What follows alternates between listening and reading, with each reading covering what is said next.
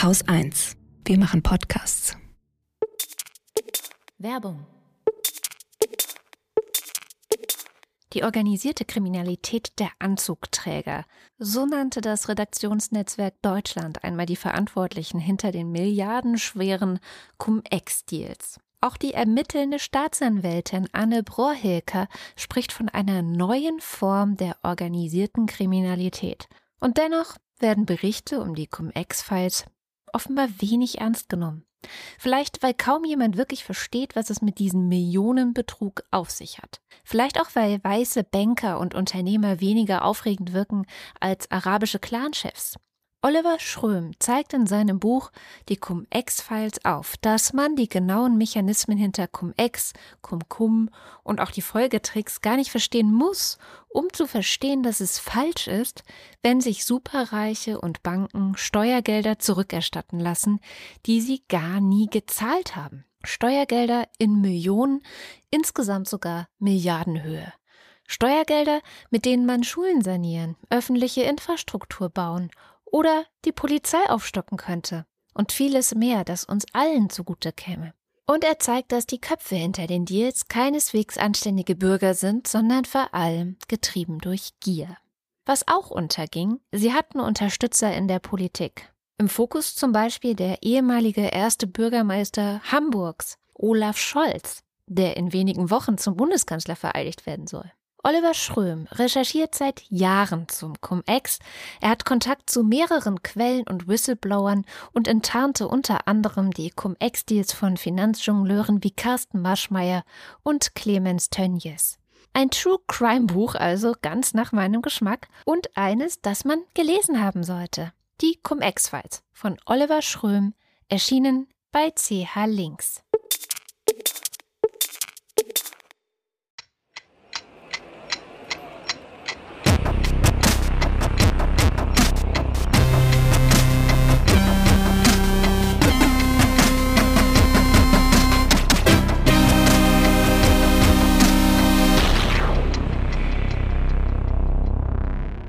Willkommen zur Wochendämmerung vom 19. November 2021 mit dem Infektionsschutzgesetz, Belarus, Impfzentren, der Hospitalisierungsinzidenz, Auffrischungsimpfungen, Impfargumenten, Bulgarien, Shamjaf mit Somalia, Luft, einer guten Nachricht, Pfizer, Holger Klein, Nord Stream 2 und Katrin Rönecke.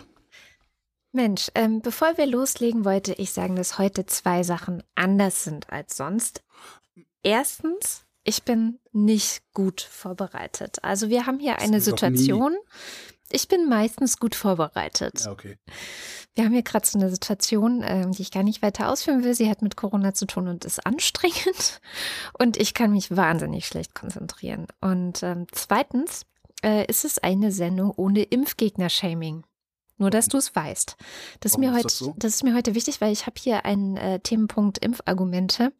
Ja. Und ich dachte, man könnte ja vielleicht mal eine Sendung machen, bei der dann nicht alle, die sich nicht impfen lassen wollen, aus welchen Gründen auch nicht, sofort aussteigen und die man vielleicht auch weiterreichen kann an Leute, wenn man da jemand kennt, der die Angst hat vor, weiß ich nicht, mRNA oder so. Ich würde nämlich ganz gerne mal, mir sind in letzter Zeit so viele Argumente begegnet, auch von Leuten, die gar nicht jetzt irgendwie besonders doof sind oder so, sondern Nee, die meisten sind unsicher oder unsicher, genau. unterliegen einem Gruppendruck. Das hatte ich ja, weiß ich nicht, hatte ich das letzte Woche gesagt oder getwittert? Ich weiß es gar nicht mehr. Wahrscheinlich getwittert, weil ich kann mich nicht erinnern, dass du es gesagt hast. Das, ich ich habe halt über Impfpflicht nachgedacht, ähm, was, was ich ja sehr befürworte. Ja. Auch an anderen Stellen, also jetzt nicht nur Corona, sondern bei allem Möglichen. Und ähm, das Problem, was ja ist, ähm, es gibt viele Verunsicherte. Ja. Es gibt viele, sehr viele. Ich, ne, ich weise ja immer darauf hin, dass ich auch mal in den Fängen einer Psychosekte mich befunden habe. Mhm. Das klingt dramatischer, als es war. Aber ähm, daher weiß ich, wie unfassbar viel Kraft es kostet, ein ein Weltbild, eine Überzeugung, die man gewonnen hat, ähm, die man gewonnen hat, weil man sich einbildet, man wüsste etwas, obwohl man eigentlich gar nicht weiß, wie viel Kraft es kostet, von so einer Überzeugung Abstand zu nehmen. Und bei sowas kann eine Impfpflicht sehr, sehr hilfreich sein, für nämlich diejenigen Leute, die sagen, ich würde ja gerne, aber was sollen die Nachbarn sagen? Ich, ne, ich würde ja gerne, aber ich habe ja die letzten Jahre äh, genau das Gegenteil angenommen und so. Wenn du sagst, wir machen jetzt eine Impfpflicht, dann gehst du da halt hin mit der Begründung, muss ja. Mhm. Findest auf diese Weise einen Ausweg. Und ich könnte mir vorstellen, dass es sehr, sehr viele Menschen gibt, die genau dieses Dilemma jetzt eigentlich gerade haben, dass sie eigentlich, ich sag mal, aus der Psychosekte raus wollen, weil sie merken, das ist eigentlich, das, das ist doch Quatsch, was wir uns hier über den ganzen Tag gegenseitig erzählen. Andererseits aber nicht raus können, weil sie nur noch diese Psychosekte oder überwiegend diese Psychosekte als spirituelle, sag ich mal, Realität haben. In so einer Situation war ich in den 90er Jahren mal. Ja, und bin letztendlich durch einen Ortswechsel da rausgekommen. Mm. Ich hatte ja was ähnliches. Ich war ja mal äh, vehemente Globuli-Verteilerin. Nein, nein. In der Grünen Jugend war ich auch mal, aber das ist was anderes. Die, den Grünen wird immer Wissenschaftsfeindlichkeit vorgeworfen. Ich war neulich auch so erstaunt, dass Markus Söder das auch als Argument hergenommen hat und gesagt hat, ja, ihr mit euren esoterischen Anhängern, ihr seid ja die Schlimmsten sozusagen, wo sein ich Bundesland gerade ne, am meisten abgeht und du ja letzte Woche diese, oder was vorletzte, ich komme auch schon inzwischen durcheinander, diese Studie durch, äh, vorgelesen hattest, wie die AnhängerInnen der Parteien zum Impfen stehen. Mhm. Und da waren ja nun die Grünen auch wirklich noch mit die Besten fast. Egal, ich dachte, ich fange mal genau mit dem Thema an, mit dem Impfthema Mhm. Dann können ja die HörerInnen, die jetzt nur deswegen hier sind, auch hinterher wieder aussteigen, falls der Rest sie nicht interessiert. Ich habe auch übrigens sehr viel mit HörerInnen diskutiert dazu in letzter Zeit. Also mir schreiben dann Leute Mails und ich antworte dann auch, weil ich immer denke, ey, jetzt wart ihr irgendwie jahrelang Hörer in dieser Sendung, dann ne, nehme ich mir auch die Zeit und, und spreche mit euch. Vielleicht erreicht man ja was. Und ähm, ich wäre bei Argument Nummer eins, würde ich einsteigen, was man wahrscheinlich am häufigsten hört, das ist das mit den Langzeitfolgen. Ja. Wir hatten es schon hier in der Sendung, aber ich weiß, es hört auch nicht jeder alle Sendungen und so weiter. Und vielleicht ist es noch nicht deutlich genug gesagt worden.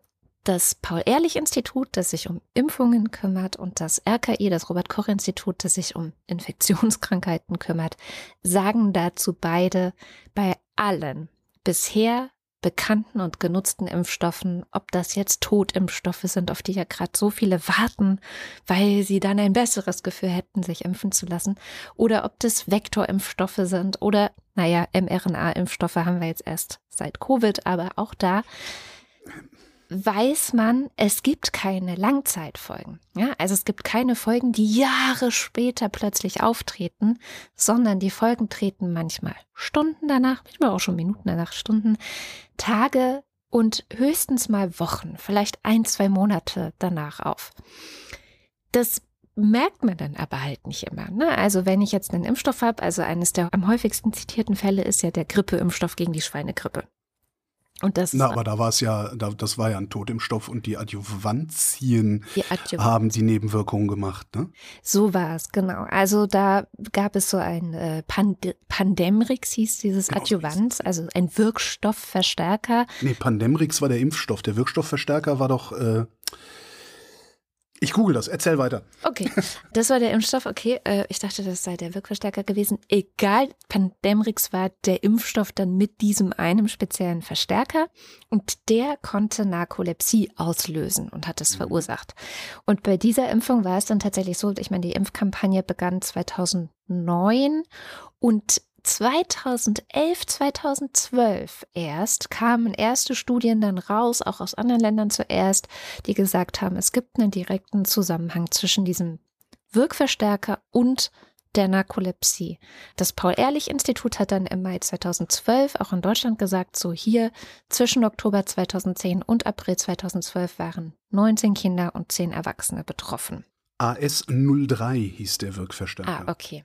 Ja. Und die Narkolepsie, der, der steht unter dem Verdacht, diese Narkolepsie ausgelöst zu haben. Nachgewiesen ist es aber immer noch nicht. Aber es ist bei diesem Ding relativ wahrscheinlich, weil man dann auch im Labor mhm. irgendwie chemisch sich das erklären konnte, mhm. wie das genau äh, vonstatten gegangen sein könnte. Also wegen dem Hypokretin, was übrigens ein ganz witziger Name ja. ist, weil da steht Kretin, Idiotenpeptid. Sehr schön. So und also ich glaube, die äh, Europäische Arzneimittelagentur hatte 2011 davon abgeraten, Menschen unter 20 mit diesem Wirkstoff impfen zu lassen. Und aber eben nicht 2009. Und es hat also diese zwei Jahre gedauert. Und warum ist es so? Und äh, jetzt gibt es eben einfach Nebenwirkungen, die treten nicht auf bei 1 von 100. So wie, weiß ich nicht, ganz normale Nebenwirkung bei jeder Impfung ist, dass der Arm irgendwie Paracetamol. Fies. Und in der Regel ist er halt so, tut weh und die Muskeln sind irgendwie genervt und sowas. Das ist ja das häufigste. Dann kann natürlich das äh, Immunsystem auch nochmal äh, zum Tragen kommen. Das springt ja an. Das ist ja auch gewollt, dass es anspringt. Also, weiß ich nicht, Fieber, Kopfschmerzen, Abgeschlagenheit. Manchmal, ich glaube, beim Masernimpfstoff kriegt man auch oft dazu gesagt, es kann auch sogar sein, dass sie rote Punkte kriegen. Ja, es ist halt einfach das ist halt das Virus auch ein Stück weit da drin und das kann auch noch mal kurz auftreten, diese Krankheit. So, in der Regel aber sind es solche Symptome und eben nicht diese ganz krassen, ganz seltenen Sachen, die man nur eins zu hunderttausend Mal sieht oder so. Und genau die sind der Grund, dass immer wieder von den Langzeitfolgen die Rede ist, weil, wie in diesem Schweinegrippe-Ding, dann vielleicht erst zwei, drei Jahre später gemerkt wird, ups, Mist, Kacke, wir sollten das doch nicht mehr verimpfen oder nur an bestimmte Gruppen verimpfen. Und das ist ein Irrtum, ne? weil die Wirkung oder die Nebenwirkung selber tritt trotzdem innerhalb dieser kurzen Zeit auf. Also, weiß ich nicht, paar Wochen, wenn es hochkommt. Ja, ne? Ein statistisches Missverständnis Ja. ist das, was da äh, zum Tragen kommt. Aber irgendeine Nebenwirkung, die Jahre später erst auftritt, gibt es nicht. So, und jetzt haben wir bei unseren Corona-Impfstoffen den großen, großen Vorteil, dass wir den nicht nur millionenfach verimpft haben, wir haben den milliardenfach verimpft. Wahnsinn, oder? Ist, ich meine mal ernsthaft, wir haben vor einem Jahr haben wir hier noch gesessen und gedacht, oh Gott, hoffentlich kriegen wir einen Impfstoff, überhaupt einen Impfstoff. Mhm. Krass. Und egal was man verimpft, das wird halt abgebaut. Also es ist ja eben dazu da, dass das Immunsystem sagt, ey, guck mal, was ist das? Und dann lernt es anhand dieses Stoffes, der da eingeführt wurde im Körper, lernt es und bildet Antikörper und falls dann das echte Virus mal um die Ecke kommt, dann kann das Immunsystem sagen, ha, dich kenne ich, dich mache ich fertig. So, das ist einfach alles so. Und da, da ist, finde ich, auch immer wichtig, ähm, da, du hast eben gesagt, äh, mRNA-Impfstoffe sind ja ganz neu. mRNA-Impfstoffe sind nicht neu. Die Forschung an dieser Technologie ist über ein Jahrzehnt alt. Also es ist nicht so, dass sich irgendwann letztes Jahr im Juni Urschein das einfach mal schnell aus dem Arsch gezogen hat und gesagt hat, oh komm, das verimpfen wir jetzt mal, mal gucken, was passiert. Sondern die, die haben schon sehr, sehr lange daran geforscht. Und äh, also eigentlich war es ja in der, in der Krebsforschung, ähm, waren sie damit ja unterwegs und haben nur gesehen, Moment mal, man kann mit dem Ding das sogenannte Spike-Protein herstellen. Dann gucken wir mal, ob wir genau dieses Spike-Protein hergestellt kriegen. Naja. Das ist, glaube ich, auch mal wichtig zu sagen, das ist nicht neu. Genau, es ist sogar noch weniger neu, als du gerade gesagt hast. Tatsächlich forscht man an mRNA schon seit 30 Jahren. 30 sogar. Ja, aber in der Krebsforschung, also als quasi Heilmittel gegen Krebs, da gab es die ersten klinischen Studien vor zehn Jahren. Das ist dann Mhm. äh, exakt diese Zahl. Also auch da gab es dann schon klinische Studien. Das bedeutet ja auch, dass schon viel länger dran ge geforscht wurde. Was auch den wenigsten klar ist an der Stelle, Krebs hat sehr, sehr viel, wenn nicht alles, mit dem Immunsystem zu tun. Mhm. Da habe ich, ähm, ich habe eine Reihe, eine Reihe Sendungen schon gemacht für den Resonator-Podcast, ähm, wo das immer wieder kam. Das ist eigentlich ist das also Krebs, eine, eine, eine, eine gute Krebstherapie oder eine, eine Krebstherapie der Zukunft wird, wird hoch, höchst, Entschuldigung, eine gute Krebstherapie der Zukunft wird höchst sehr wahrscheinlich über irgendeinen Trick mit dem Immunsystem funktionieren Mhm. inklusive Salmonellen, die äh, über die Blut-Hirn-Schranke gehen und mit denen man Hirntumore platt machen kann und das Immunsystem schafft den Müll dann wieder raus. Also solche Geschichten. Das ist, äh, glaube ich, auch nochmal was, was den wenigsten klar ist. Ja. Ja. Das Immunsystem ist nicht nur gegen Schnupfen. Das stimmt. Dann gibt es, äh, war sehr schön auf Twitter die Tage ein Arzt, der gesagt hat, äh, oder der, der meinte, ähm, wenn, äh, oder es war vor allem ein Rat an andere Ärzte, so, wo sollte man darüber nachdenken, impfe ich meinen Patienten oder nicht? Und die einzige Frage ist, sind sie gegen irgendeinen der Inhaltsstoffe allergisch? Ja, nein, das war's, bums, fertig. Und das kann natürlich auch immer wieder vorkommen, ne? Also, dass zum Beispiel manche Grippeimpfstoffe wurden mit Hühnereiweißen irgendwie, äh, oder da war irgendwie Hühnereiweiß mit dabei. Und wenn du dann jemand bist, der eine Hühnereiweißallergie hat, ist natürlich blöd. Also sowas sollte man vorher wissen. Ansonsten, wenn man keine Überempfindlichkeit gegen irgendeinen der Inhaltsstoffe hat, muss man sich eigentlich auch keine Sorgen machen. Jetzt weiß man es natürlich nicht immer ob man eine Überempfindlichkeit oder Allergie hat oder nicht. Deswegen findet man raus, findet man es raus, wenn es auftritt. Genau, das wäre bei der Impfung dann. Auch das kann natürlich Angst machen, aber genau dafür gibt es diese 15 Minuten. Ne? Also wer, die, muss, ja. wer dieses Jahr die Impfung hatte, kennt es. Man muss 15 Minuten sitzen bleiben, denn eine allergische Reaktion, eine echte allergische Reaktion tritt innerhalb dieser 15 Minuten auf und dann ist ärztliches Personal ums Eck und kann eben sofort helfen und einschreiten. Also auch da ist die Gefahr ein Stück weit gebannt. So, jetzt kommen wir zu meinem Lieblingsthema mRNA. Ich habe das Gefühl, dass ganz viel von dem, was ähm, so diese, ja, dass Leute, die sagen, sie warten auf den Totimpfstoff zum Beispiel. Ist das nicht, nach, nach allem, was wir wissen über Impfstoffe, sind Totimpfstoffe dann letztlich nicht sogar gefährlicher als mRNA-Impfstoffe? Das kann man so pauschal auch wiederum nicht sagen, würde naja, ich aber denken. die, die, sagen wir mal so, die Nebenwirkungen, also die Fehler, die wir gesehen haben, zum Beispiel bei Pandemrix, würde doch eigentlich dafür sprechen, dass man lieber mRNA nimmt als irgendetwas von dem alten Scheiß. Ja, weil du vielleicht bei Totimpfstoffen tatsächlich erstmal noch so eine Art Wirkverstärker oft brauchst. Ja, eben. Mhm. Das kann ich aber schlecht beurteilen, ob das generell so ist. Und äh, dann gibt es ja auch Wirkverstärker, die unproblematisch sind, die man mhm. gut kennt und so. Also das möchte ich jetzt gar nicht gegeneinander ausspielen, überhaupt nicht, weil dann kommt das nächste Virus und dann haben wir nur Totimpfstoffe. Ja, stimmt. Da ja, möchte ja, ich gar nicht diese Straße gar nicht lang gehen. Ich möchte eher sagen, warum ist mRNA ungefährlich? Und ich ich hatte es in der Schule, aber ich weiß nicht, ob das generell so ist, was das überhaupt ist, mRNA. Also wir haben ja in jeder unserer Zellen so DNA, also das Erbgut des Menschen und aller Tiere und aller Lebewesen ist ja in jeder Zelle enthalten in Form von DNA. Im Kern, Im Kern der Zelle, genau. Und Aber da geht doch, da geht doch mRNA gar nicht rein. Ja, jetzt du nimmst immer alles gleich vorweg. Du musst ein bisschen langsamer erklären. Weil klar, da ist das Erbgut, aber was irgendwie muss der Körper ja auch was damit machen und das funktioniert so, dass dieses Erbgut quasi abgeschrieben wird durch eine, eine bestimmte äh, Abschreibetechnik, die ähm, aus der DNA dann eben die sogenannte Messenger-RNA macht. Das ist also nicht das Gleiche, sondern so eine Art übersetzte Abschrift. Und diese übersetzte Abschrift, die kommt dann raus aus dem Zellkern in die Zelle, da fließen so Ribosomen, heißen die rum, die kann man sich vorstellen wie Lesegeräte, die gleichzeitig einen 3D-Drucker haben. Ja, also sie können diese mRNA lesen und sie können daraus Proteine basteln. Und sozusagen das Rezept für das jeweilige Protein ist auf der mRNA drauf. Also die wissen dann, aha, okay, das und das und dann wird das Protein gedruckt. So, und so funktioniert ähm, überhaupt alles, was in unseren Zellen passiert, was mit der DNA zu tun hat. Also so funktioniert Leben. Also ich habe mal in meinem Biostudium gelernt, äh, Proteine sind die Bausteine des Lebens. Also hm. so findet das halt alles statt.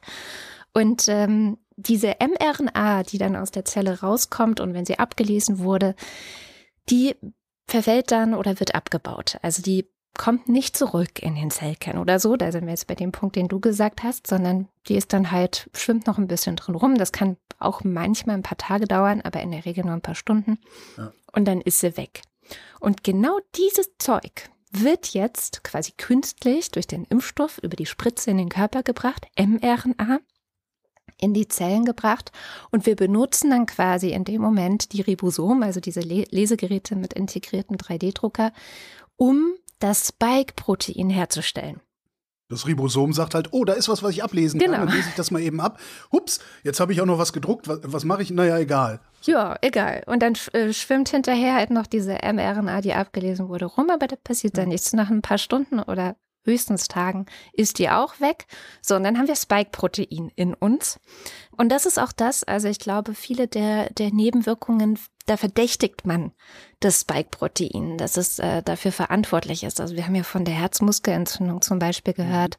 Dieses Spike-Protein scheint ziemlich aggressiv zu sein. So und das kann wohl auch mal, wenn man das jetzt durch die mRNA ähm, von dem Ribosom gebaut bekommen hat und es ist dann in den Zellen und es dauert natürlich auch ein bisschen, bis das Immunsystem kommt und sagt, aha, was haben wir denn da? Okay, da bilde ich jetzt mal Antikörper das dauert kurz und dann dauert es eben auch noch mal kurz, ehe dann das Spike-Protein abgebaut ist. Ne? Es ist aber nur in einer bestimmten Menge da, Das ist ein großer Vorteil im Vergleich zum Virus. Ähm, und dann auch irgendwann abgebaut und dann ist die Immunreaktion durch und dann, naja, kann man hoffen, dass man eben keine Probleme mit dem Herzmuskel hatte. Und trotzdem kann ich auch verstehen, wenn man hört, Herzmuskelentzündung. Entschuldigung, aber wenn es um mein Herz geht, verstehe ich keinen Spaß. Ich möchte das nicht. Ich möchte dieses Risiko nicht eingehen. Das Problem ist nur, wie ich schon sagte, es geht ja um das Spike-Protein. Und wenn du dich mit dem Virus infizierst, wirst du auch sehr viel von diesem Spike-Protein in deinem Körper haben. Und zwar noch viel mehr, weil es sich nämlich auch noch repliziert. Das Virus benutzt ja unseren Körper, um sich auch zu vermehren. Das heißt, du wirst in einer so viel größeren Menge Probleme haben. Und zwar die Probleme, die es auch als Impfnebenwirkung geben kann, teilweise. Und bei der, bei der Herzmuskelentzündung ist die Wahrscheinlichkeit daran zu erkranken im Verlauf einer Covid-19-Erkrankung dreimal so hoch. Etwa, hat Sandra Zizek aus den Zahlen, die man so bisher hat, ähm, gesagt. Und ich glaube, das gilt für ziemlich alle Nebenwirkungen, die man mit diesem Impfstoff haben kann. Es gibt einen Faktor, und ich glaube, drei ist noch der kleinste, ein Faktor häufiger diese Nebenwirkungen, wenn du erkrankst. Und davon, von den ganzen Sachen, die du bekommst, die die Impfung gar nicht verursachen, hm. habe ich jetzt gar nicht gesprochen. Ne? Also da gibt es ja noch diverse andere Sachen. Nicht atmen können, auf die Intensivstation kommen. Deswegen, es passiert jetzt von der, von der Impfung eben nicht. Und ich glaube, wenn man das im Kopf hat, so, weil ja auch gerade, ich krieg's ja hier selber mit, du, du kommst ja nicht mehr, du hast ja fast keine Chance mehr, nicht mit dem Virus in Berührung zu kommen.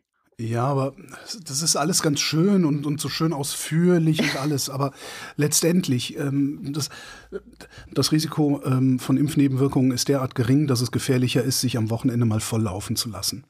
Also die Folgen, die du davon hast, sind ähm, mit Sicherheit gefährlicher im Durchschnitt ne, als Risiko, als äh, sich mit so einem Impfstoff, mit einem RNA-Impfstoff äh, impfen zu lassen. Ich glaube nicht, dass das ein argumentatives Problem ist, sondern die Menschen haben Angst davor. Und ich habe die Befürchtung, dass wir mittlerweile an einem Punkt angelangt sind, auch durch diese ewigen Desinformationskampagnen, die überall laufen, dass wir an einem Punkt angelangt sind, an dem du das gar nicht mehr wegargumentieren kannst. Mhm.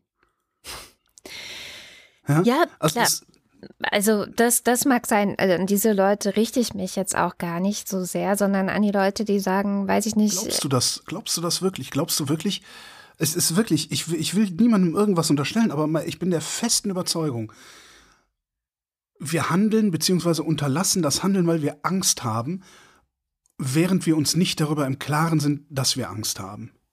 Mhm. Davon bin ich fest überzeugt. Und die Frage muss, wie knacke ich das? Das kann man wahrscheinlich leider nicht wirklich knacken. Sowas können Therapeuten äh, knacken, aber nicht Podcaster.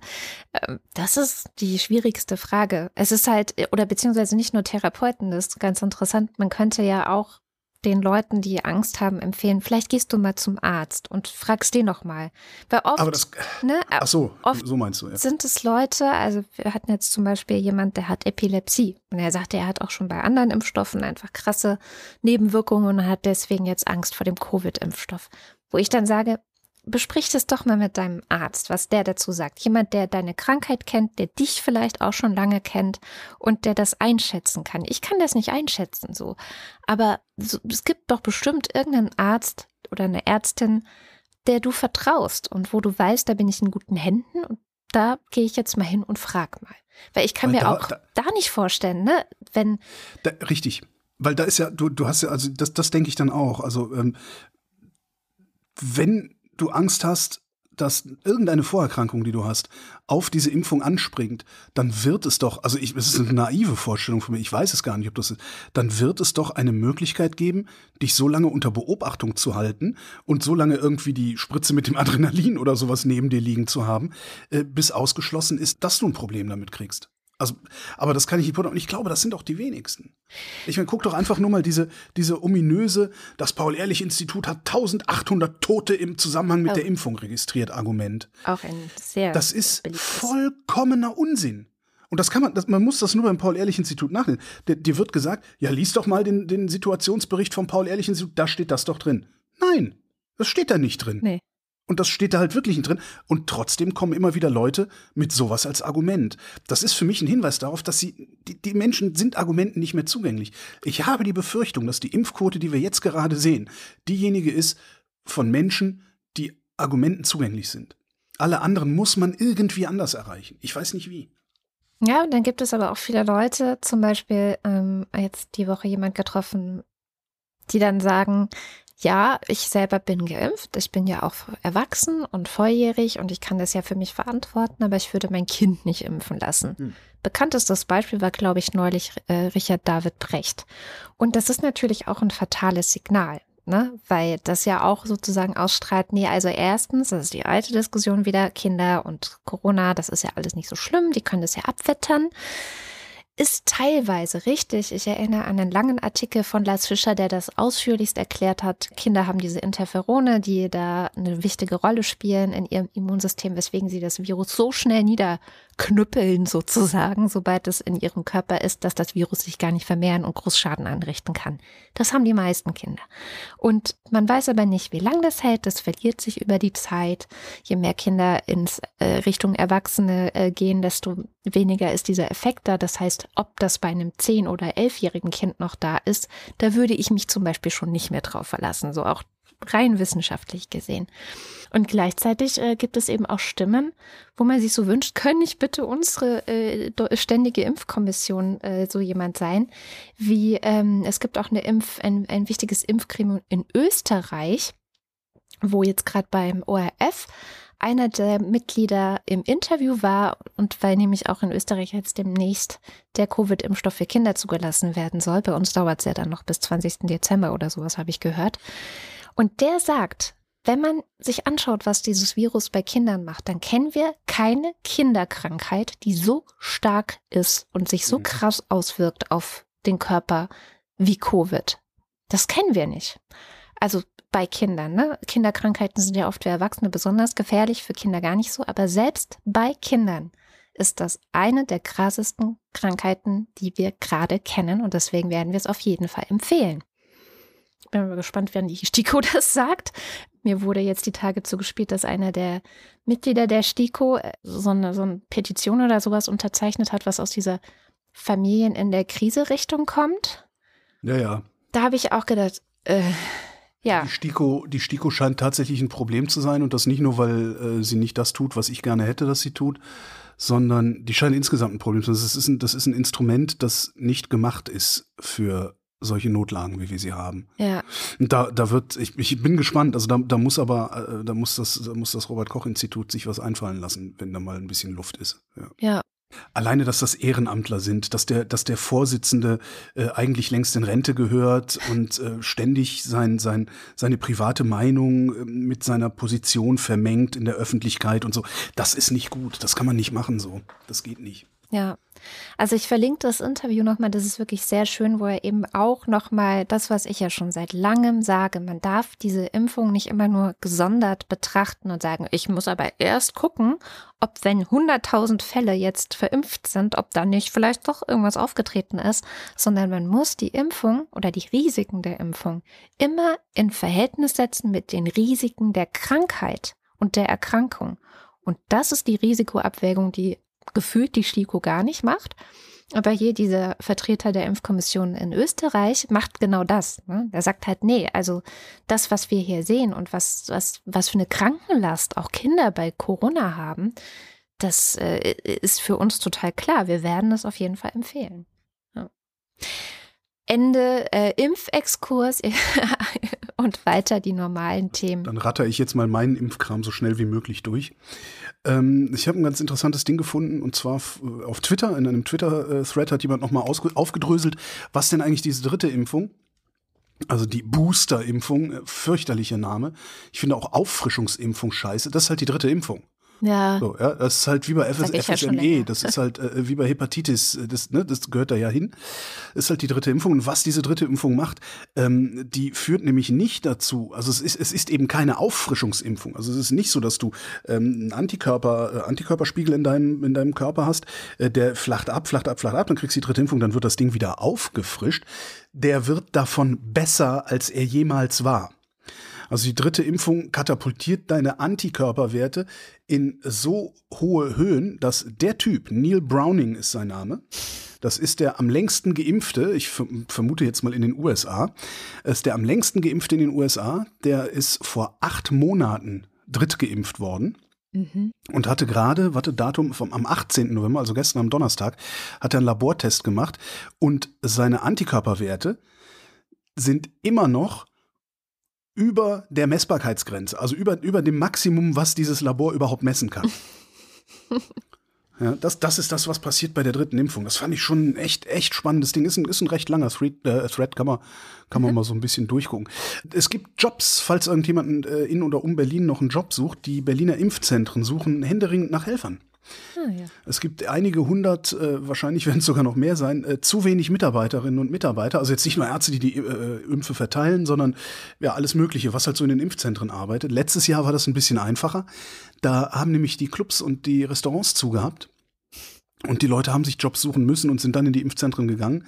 Die Impfzentren rufen auf, sich doch zu melden, falls irgendjemand Lust hat. Links gibt's in den Shownotes dazu. Und dann hatte ich ja letzte oder vorletzte Woche diese Geschichte von der Datenfälscherei oder von der Datenschlamperei äh, in einem Labor, das die Pfizer Zulassungsstudien gemacht hatte in den mhm. USA von vor einem Jahr. Ja. Da gab es ja damals schon, das war ja sowieso schon ein bisschen so, ein bisschen knirsch, weil äh, die Whistleblowerin da nur zwei Wochen gearbeitet hatte, weil der Laden auch nur ein Prozent oder wie viel das war, der, der insgesamt, äh, der, der, der insgesamten Probanden abgedeckt hatte und sowas. Und ähm, veröffentlicht wurde das ja im Brit British Medical Journal, was ja eigentlich ein renommiertes Magazin ist. Eigentlich. Und jetzt habe ich ein Ding gefunden, genau, äh, von einem Autor, ähm, Respectful Insolence heißt dessen Webseite der hat diese Geschichte der Datenfälschung komplett auseinandergenommen. Es ist ein fürchterlich langer Artikel mit ganz, ganz viel Gedöns und so. Das, das zu referieren würde die Sendung äh, dreimal sprengen. Ähm, am Ende bleibt von dieser, von dieser Pfizer-Geschichte sehr, sehr wenig übrig. Was aber übrig bleibt, ist die Erkenntnis, dass es da ein Autor und ein Redakteur beim BMJ nach einem Strohhalm gegriffen zu haben scheinen, ihre eigene Impfaversion sozusagen zu verwissenschaftlichen, zu intellektualisieren. Ah, der ist selber nicht geimpft. Da kommt der hin. Das, das habe ich, das weiß ich jetzt nicht. Jedenfalls äh, machen diese beiden, also sowohl der alte Autor als auch der Editor, die, die sind in, in äh, Impf, Impfverweigererkreisen auch unterwegs. Ah, okay. Das ist, äh, das ist dabei hinten rauskommt. Wer, wer am Wochenende mal irgendwie eine Stunde sich Zeit nehmen will, das zu lesen, kann sich das dann da durchlesen. Das ist so, krass. noch mehr Corona. Wir haben ein neues Infektionsschutzgesetz. Der Deutsche Bundestag, also die Ampel, die Ampel hat ein neues Infektionsschutzgesetz beschlossen, hat das auch durch den Bundestag durchgekriegt. Ähm, zwischenzeitlich hieß es ja gut, äh, die unionsgeführten Bundesländer werden sich dagegen stellen, werden da nicht mitmachen. Haben sie nicht, also sie haben es auch im Bundesrat durchgewunken. Das heißt, wir haben jetzt ein neues Infektionsschutzgesetz. Äh, in diesem Infektionsschutzgesetz stehen, stehen sehr, sehr viele Sachen drin. Und zwar äh, steht da sehr viel drin von Handlungsoptionen, die die Länder jetzt nicht mehr haben, mhm. weil nämlich mit diesem Infektionsschutzgesetz die pandemische Lage nationaler Tragweite ist damit abgeschafft worden, mit diesem neuen Infektionsschutzgesetz. Und das bedeutet für die Bundesländer, dass sie viele Dinge nicht mehr einfach so machen können, jedenfalls nicht mehr einfach so mit der Begründung Inf Infektionsschutz machen können. Ähm, was da untersagt wird jetzt neuerdings sind Ausgangsbeschränkungen, die Untersagung von Sportausübung, die Untersagung von Veranstaltungen, Ansammlungen, Aufzügen, die Schließung von Gemeinschaftseinrichtungen die Untersagung äh, oder Reisebeschränkungen, die, äh, alles Mögliche wird halt untersagt. Ja? Ähm, also die Länder dürfen das jetzt nicht mehr einfach so machen. Sie können es aber noch machen, allerdings auch nur wieder mit einem Trick. Das alles gefällt mir persönlich nicht. Ich bin nur immer nicht so in der Lage zu sagen, warum eigentlich. Und darum habe ich jemanden angerufen, der mir auf Twitter aufgefallen ist, mit ähm, einem kräftigen Thread oder einem Thread voller kräftiger Kritik. Ähm, der diesen Vorgang äh, dieser Gesetzgebung genannt hat, Lemming-Gesetzgebung. Mein Gesprächspartner heißt Franz Meyer, ist Professor an der Uni Bielefeld und der lehrt da genau das, was man haben will für dieses Gesetzgebungsverfahren. Öffentliches Recht, Europarecht, Völkerrecht, Rechtsvergleichung und Rechtspolitik. Und mit dem habe ich 20 Minuten lang geredet und habe hier mal ähm, fünf Minuten Ausschnitte mitgebracht, wo er das Hauptargument dieser Gesetzesänderung auseinandernimmt. Das lautet nämlich, wir wollen Rechtssicherheit schaffen. Und das bedeutet im Umkehrschluss, dass wir vorher ja eigentlich gar keine gehabt haben. Und deswegen bin ich ehrlich gesagt auch so aufgebracht, weil ich nicht recht sehe, ähm, dass dieses Rechtssicherheit-Argument wirklich trägt und weil ich glaube, dass dahinter eigentlich ganz andere Argumente stecken. Hatten wir vorher keine Rechtssicherheit. Es wird zum Teil ja in ganz dramatischen Farben äh, da ein Bild gemalt einer bevorstehenden ähm, Kassation durch die Gerichte, dass das Ganze so verfassungswidrig ist, dass es einfach nicht mehr zu ertragen äh, sein soll länger. Und das stimmt einfach so nicht. Wir haben Gerichtsentscheidungen, die haben zum Teil tatsächlich bestimmte Maßnahmen für rechtswidrig erklärt, insbesondere Ausgangssperren, das ist ja so ein großes Thema in dem ganzen Kontext. Aber worum es hier ja geht, ist so ein Instrumentenkasten, mhm. ja, die Ermächtigungsgrundlagen, wie wir Juristen das nennen. Und die haben etliche Gerichte eben auch schon angeschaut und als solche nicht beanstandet. Das ist einfach der Unterschied zwischen dem, was kann man machen und wie macht man es dann konkret. Und deswegen halte ich dieses Rechtssicherheitsargument für vorgeschoben. Der Hauptkritikpunkt ist ja, dass den Ländern jetzt Handlungsmöglichkeiten genommen werden. Die Befürworter sagen, das Gegenteil ist der Fall, denen werden Handlungsmöglichkeiten eröffnet. Was stimmt denn da jetzt eigentlich? Ja, das letzte stimmt auf keinen Fall. Also nochmal, es sind ja mehrere Dinge heute passiert. Es wurde einmal etwas gemacht, was man nicht gemacht hat. Man hat nämlich einfach die äh, die Feststellung einer epidemischen Lage von nationaler Tragweite nicht verlängert. Ja, also das, das hat einfach nicht stattgefunden. Das ist das eine. Und daran knüpfen sich bestimmte Rechtsfolgen. Da gibt es so einen Katalog mit Handlungsmaßnahmen, der dann eben nicht mehr aktiviert werden kann, wenn man diese ähm, epidemische Lage nicht mehr hat. Jetzt haben die aber noch was anderes gemacht. In dieser Gesetzesänderung haben die dann das bisher bestehende Gesetz, das in einem solchen Fall eigentlich vorsah, gut, keine epidemische Lage nationaler Tragweite mehr. Es kann ja sein, dass das ganz lokal nur noch in Süddeutschland tobt, das Virus. In dem Fall konnten bisher die Länder dann diesen Maßnahmenkatalog sozusagen in eigener Regie ähm, in Kraft setzen und entsprechende Maßnahmen ergreifen. Also Ausgangssperre, Lockdown, die, das, genau. das ganze Instrumentarium. Und mhm. diese Sachen sind in den Ländern jetzt eben ziemlich zusammengestrichen worden weil eben dahinter dieser, dieses Grundanliegen steht, wir wollen hier ein politisches Zeichen setzen, wir wollen unseren Wählern beweisen, dass wir das durchsetzen, nie wieder Lockdown. Was natürlich eine völlig hirnrissige Herangehensweise ist, weil man weiß ja nicht, wie sich das Virus entwickelt. Jetzt mhm. mal abgesehen von der konkreten Lage, die schon dramatisch genug ist. Wir können über Virusvariationen nachdenken, hoch ansteckend, viel gefährlicher, die vielleicht sogar ja, die Impfung durchbrechen für alle. Ähm, also diese, diese Dinge sind ja alle völlig aus dem Blick geraten, weil man hier eben diesen Skalp haben wollte. Epidemische Lage wird nicht mehr stattfinden und dann aber auch noch den Ländern verbieten, dass die ihrerseits die Maßnahmen ergreifen können. Das ist, das ist schon hochproblematisch. Kann der Bund diese Sachen denn alle überhaupt verbieten, die er jetzt verbieten will? Also äh, Schließen von Gemeinschaftseinrichtungen, das heißt ja auch Schulschließung. Kann der Bund den Ländern verbieten, eine Schule zuzumachen?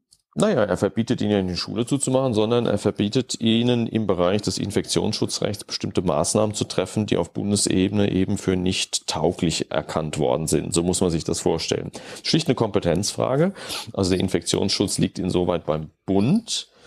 Ähm, und die Länder können tätig werden, soweit der Bund eben hier nicht irgendwas gesperrt hat. Und deswegen kann der Bund eben schon dosieren, was die Länder noch dürfen. Ja, wenn der Bund gar nichts macht, können die Länder vergleichsweise viel. Also es kommt natürlich schon darauf an, was dann jetzt in diesem konkreten Infektionsschutzgesetz drin steht. Aber es ist schon etwas, wo im Prinzip der Bund von der Konstruktion her das Prä hat. Und wenn der Bund dann eben sagt, da geht es um Infektionsschutz, dann können die Länder dann nicht sagen, ja, aber Schule ist unsere Zuständigkeit. Das ist dann eine Frage des Schwerpunktes. Aber hier sieht man sofort, wo dann natürlich die nächsten, ähm, ähm die nächsten Rechtssicherheitsprobleme lauern. Deswegen, auch deswegen halte ich dieses Argument von, wir haben jetzt äh, äh viel mehr Rechtssicherheit äh, geschaffen äh, für, für nicht plausibel. Äh, Im Gegenteil, es werden jetzt noch viel mehr Rechtssicherheitsprobleme auftreten, weil die Länder werden natürlich nach Ausweichmöglichkeiten suchen. Ja, und nehmen wir ein Beispiel, ähm, es soll jetzt ja auch nicht mehr möglich sein, Reisen zu untersagen oder zu beschränken, insbesondere touristische Reisen.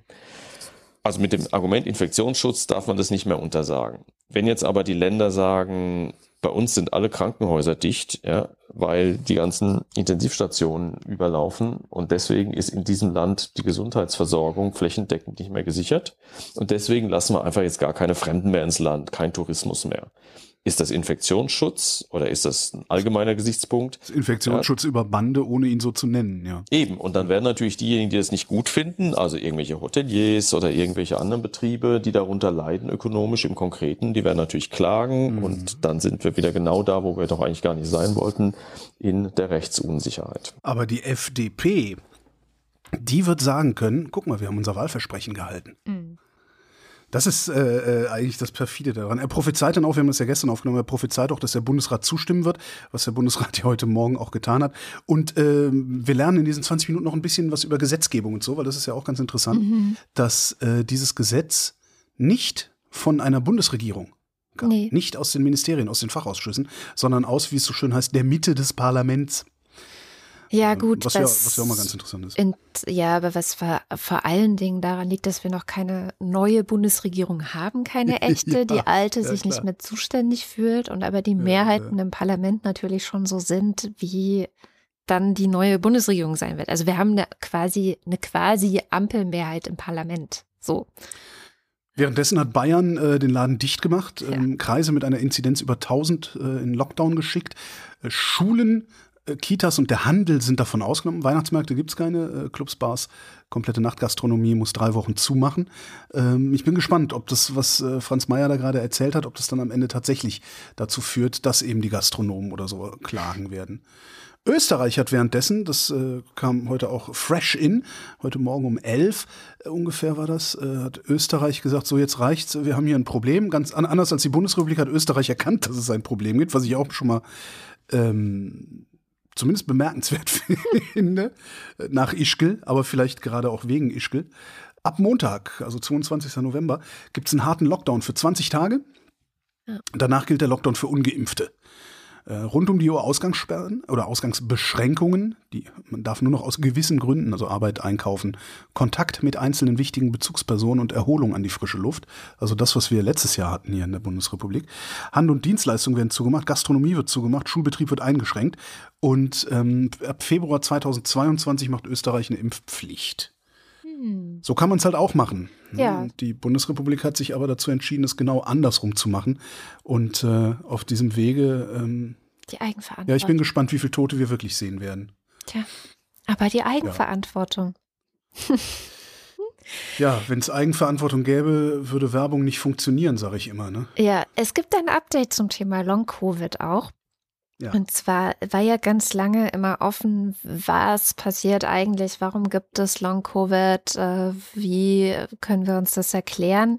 Relativ früh schon in der Forschung, weil sich da nämlich dann auch zunehmend die Menschen, die an Covid forschen, zusammengetan haben mit den Menschen, die am Gehirn forschen, also den Neurologinnen und Neurologen, hat man festgestellt, ach guck mal, das Coronavirus scheint die Blut-Hirn-Schranke äh, durchbrechen zu können. Das ist was Besonderes. Es kann also ins Gehirn, es kann die Nervenzellen befallen. Und ähm, ich habe das ja im eigenen Leib zu spüren bekommen. Ich hatte ja einen sehr milden Corona-Krankheitsverlauf erstmal, also mild im Sinne von, weiß ich nicht, 39 Fieber, äh, im Bett gelegen, Kopfschmerzen, Geruchssinn verloren. Aber nach zwei Wochen ging es mir eigentlich wieder ganz gut. Und dann hatte ich ja acht Monate insgesamt noch mit Long-Covid zu kämpfen. Was interessant ist, also Sie haben hier eine Studie, äh, seit gibt's, wird berichtet bei spektrum.de, gibt es inzwischen eine neue Studie, die auch nochmal Long-Covid-Patienten begleitet hat und die nach vier Monaten im EEG also äh, Hirnströme messen und so weiter gesehen haben, dass die Menschen mit Long-Covid oder die überhaupt eine Corona-Infektion hatten, dass sie kognitive Beeinträchtigungen haben, die man auch wirklich sehen kann und die mhm. sich ähnlich, also anfühlt oder die ähnlich aussieht wie Anfänge einer Alzheimer-Erkrankung, beziehungsweise also Alzheimer-verwandte Demenzerkrankung, so rum. Und ähm, Sie sagen auch, das heißt jetzt nicht, dass irgendwie Covid-Patienten am Ende an Alzheimer erkranken oder so. Wir wissen eigentlich noch gar nichts. Das ist so ein bisschen auch frustrierend an diesem ewig langen Spektrum-Artikel, dass ganz viel geforscht wird, aber sie wissen eigentlich immer noch nicht wirklich viel. Sie stehen da noch sehr am Anfang, aber sie wollen sich jetzt weiter genauer anschauen, ob eventuell eine Erkrankung an Covid-19 auch das Demenzrisiko erhöhen kann. Tatsächlich nach acht Monaten sind die meisten ähm, Effekte von Long-Covid kaum noch zu sehen, bis aber auf eben noch diese typischen kognitiven Beeinträchtigungen, die ich auch manchmal noch merke. Ich habe ja gedacht, sie sind weg, aber ich bin manchmal ganz unsicher, ob es wirklich alles weg ist nach der zweiten Impfung. Ich glaube nämlich, da ist auch immer noch so ein Rest. Äh, ja, am liebsten würde ich mich auch ich mal von so Leuten untersuchen lassen. Habe ich, hab ich aber auch. Also ich habe ja auch zwischendurch so Phasen, wo ich äh, extreme Schlafstörungen habe, extrem ja. müde bin die ganze Zeit. Und ich bin aber, ich habe das aber auch schon, ich weiß einfach, dass ich mein Leben lang schon Schlafstörungen habe und oft Phasen von Müdigkeit und auch eine Herbst-Winter-Depression und, und diesen ganzen Schal. Aber trotzdem ist es bei mir auch so, dass ich oft denke, was ist das hier gerade? Ist das gerade ist es gerade so, ne, also ist, ist es gerade psychosomatisch oder ist es mhm. tatsächlich noch irgendwie was, was danach hängt, ja? Also von daher noch ein Grund, ähm, zum Beispiel die Blut-Hirn-Schranke durchschreiten kann mRNA oder das Spike-Protein, das daraus hergestellt wird, nämlich auch nicht. Was auch schon mal irgendwie beruhigend ist. Ja, das ist doch schon mal was. Kommen wir zu etwas völlig anderem. Ähm, Kurzmeldung sozusagen. Die Bundesnetzagentur hat die Zertifizierung für Nord Stream 2, die Pipeline, ne? du weißt schon, mhm. die direkte Gasleitung, die wir so dringend brauchen von äh, Russland nach da ist, was ist. Langjährige Hörerinnen und Hörer dieser Sendung werden merken, wie sich meine Haltung zu Nord Stream 2 über die Jahre geändert hat. Das ist echt ganz interessant. Ja, maßgeblich daran schuld ist Claudia Kempfert. Habe ich so den Eindruck. Ja, naja, zumindest, zumindest äh, hat dieses Argument, dass wir das Ding gar nicht wirklich brauchen. Ja, also da halte genau. ich Claudia Kempfert für glaubwürdiger, als ich die Bundesregierung halte. Ja. Was jetzt nicht schwer ist, weil also nach den letzten zwei Jahren halte ich äh, unsere Parlamente, also das ist ein anderes Thema. Ich denke gerade viel darüber nach. Ähm, ich habe das Problem, dass ich über die letzten zwei Jahre jetzt äh, insbesondere, also 80 Prozent Pandemie, 20 Prozent die anderen Dinge, die so passiert sind und passieren, äh, ich so langsam aber sicher die Achtung, also den Respekt vor Parlamenten beziehungsweise Parlamentariern verliere. Und ich denke gerade darüber nach, wie sich der eventuell zurückgewinnen lässt, weil das ist ein Zustand, in dem ich nicht die nächsten 20, 30 ja. Jahre meines Lebens verbringen möchte, in einer parlamentarischen Demokratie, in der ich die Parlamente eigentlich nicht achte. Aber da muss ich noch lange drüber nachdenken, bevor ich da irgendwie was Zitierfähiges zustande kriege. Jedenfalls muss ähm, die Bundesnetzagentur die äh, Gaspipeline zertifizieren. Ähm, das Problem ist, der Inhaber und Betreiber dieser Gaspipeline, das müssen zwei unterschiedliche Firmen sein, da gibt es so Konstruktionsprobleme, also Ausgründungen, aber eigentlich ist es sowieso alles Gazprom und sowas. Und die Bundesnetzagentur hat gesagt, nee, also irgendwie reicht uns das hier alles nicht. Bringt mal noch ein paar Unterlagen bei, wir äh, setzen die Zertifizierung jetzt aus. Das Interessante ist, dass das Bundeswirtschaftsministerium, ich weiß jetzt nicht genau, wer da, also die Sprecherin des geschäftsführenden Bundeswirtschaftsministers, schwierig, aber also Altmaier, ähm, hat gesagt, das ist eigentlich eine gute Idee, dass sie das jetzt aussetzen, weil das Ding darf nur zertifiziert werden, wenn der Betreiber in einer Rechtsform nach deutschem Recht organisiert sei. Mhm. Was mir ein bisschen danach klingt, als würde Altmaier, auch Altmaier der neuen Bundesregierung, da ein kleines Ei ins Nest legen. Weil ich habe nicht das Gefühl, als wäre Altmaier die letzten Monate so sehr davon überzeugt gewesen, dass das eine gute Idee ist. Aber da kann sich mein Gefühl natürlich auch täuschen. Das kann sich täuschen. Wo du gerade übrigens von der, dem Vertrauen in Parlamentarier sprachst, ich wollte eigentlich auch noch was zur Hospitalisierungsinzidenz sagen, die ja auch in diesem neuen Infektionsschutzgesetz eine große Rolle spielen soll. Also ab welchen Werten man dann welche Sachen machen soll und welche nicht. Ähm, ich hatte vor Wochen äh, schon mal, ich glaube, an einem Beispiel, das ich rausgesucht hatte, vorgerechnet, um wie viel wir uns verschätzen können, wenn wir ja. sagen, das ist jetzt die Hospitalisierungsinzidenz und darauf bauen wir irgendwelche Entscheidungen auf. Es war damals so, dass der echte Wert von einem Tag, der irgendwie schon vier Wochen zurücklag, ähm, das RKI meldet ja die Hospitalisierungsinzidenz Inzidenz jeden Tag. Also das ist das, was man dann auch im Radio hört. Die Hospitalisierungsinzidenz ist gerade bei fünf oder sowas. Ähm, und dann haben sie aber auch noch in ihren Berichten mittlerweile für rückwirkend kannst du dann so scrollen, was war es denn wirklich an dem Tag? Also du kannst dann dir notieren, okay, am, weiß ich nicht, äh, 20.10. hat das RKI gesagt, äh, die Hospitalisierungsinzidenz ist zwei oder so, ja? ja?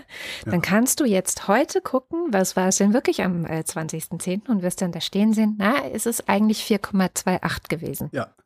Das hatte ich Bei dem damals. Faktor bleibt es übrigens gerade, ne? Also Genau. es ist immer so gut das Doppelte, das von dem, Doppelte was da steht. Ja. Genau. Und da hatte ich gesagt, es wäre doch eigentlich geil, wenn jemand mal ein Tool basteln würde, was das Ganze nachhält. Was also immer Mhm. einen Tag den Wert äh, einträgt in irgendeine Art Tabelle und dann nach und nach die Werte, die das RKI hinterher korrigiert, weil die Leute Ah, halt viel ein Ist später. und Ist. Ah, nicht ein Soll und ein Ist-Wert, sondern ein Ist und ein Ist tatsächlich Wert. Genau, dass das nachgehalten wird.